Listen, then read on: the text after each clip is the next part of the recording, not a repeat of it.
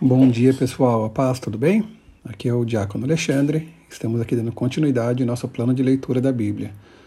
Hoje estamos lendo os capítulos 12 e 13 do livro de 2 Samuel e também o Salmo de número 73. Bem, você já deve ter ouvido falar que o pecado tem suas consequências. E hoje nós lemos sobre o início das más consequências que o pecado trouxe para a vida do rei Davi e de sua família.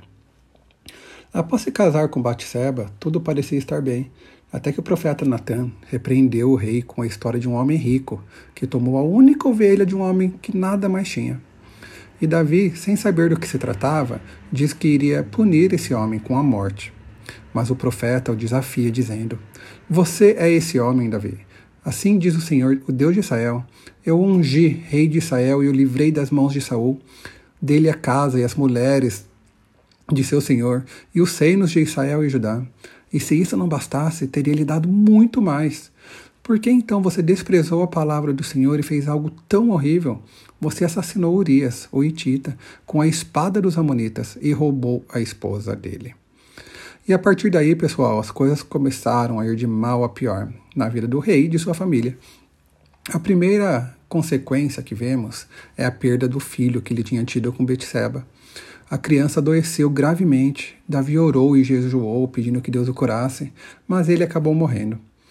Dessa grande perda acabou vindo uma bênção, pois após a morte dessa criança, eles tiveram outro filho, que Davi o chamou de Salomão, e sabemos muito bem quem que ele virá a ser em um futuro.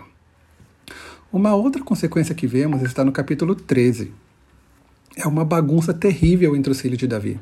Primeiro vemos um dos filhos, Aminon, se apaixonando e tendo relações e humilhando uma das filhas, que se chamava Tamar.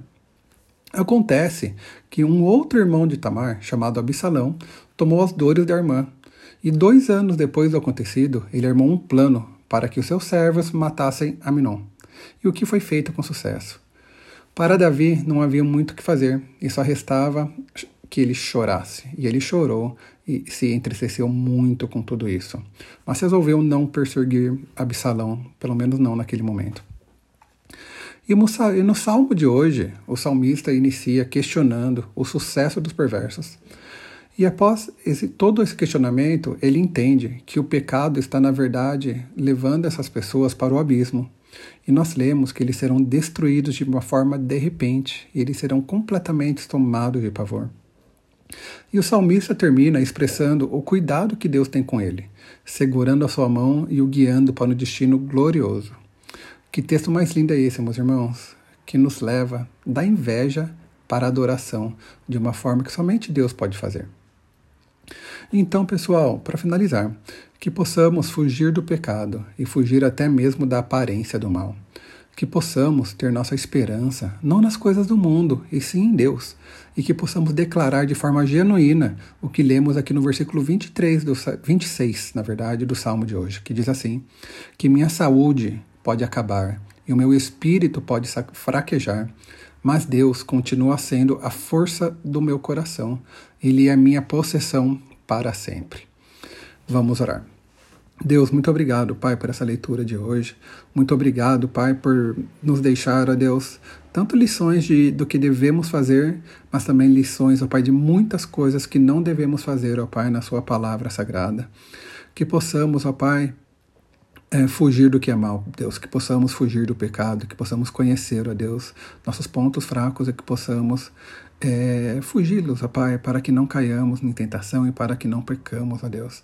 Que possamos, ó Deus, viver de uma, uma forma santa, Pai, que possamos te ouvir e te obedecer e que possamos, ó Deus, ter a certeza que a nossa fé, ó Pai, não deve depender da, do nosso dia a dia, não deve de, depender das consequências em que vivemos, e sim termos a certeza, Pai, que o Senhor é a nossa rocha, que o Senhor é a nossa fortaleza, e que a sua promessa, Pai, a promessa que o Senhor tem pra gente é muito maior do que tudo que a gente pode ter aqui nesse nosso é, tempo muito pequeno que teremos aqui nessa nossa forma carnal e humana. Eu te peço, Deus, por tudo isso, em nome de Jesus. Amém. Fica com Deus, pessoal. Um ótimo final de semana aí para todos.